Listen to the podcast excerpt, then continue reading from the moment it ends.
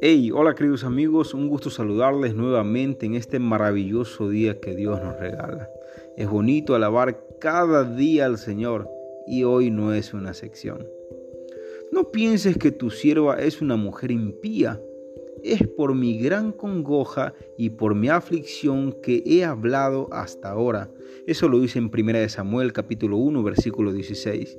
Querido amigo, querida amiga, es tan necesario dejar las cargas y pesares ante su presencia. Dios ama escucharte, disfruta tu compañía y anhela librarte de todas tus angustias. Nadie es inoportuno, todas las palabras son atendidas con gran interés y en constante momento y en cualquier lugar que tú puedas orarle a Dios.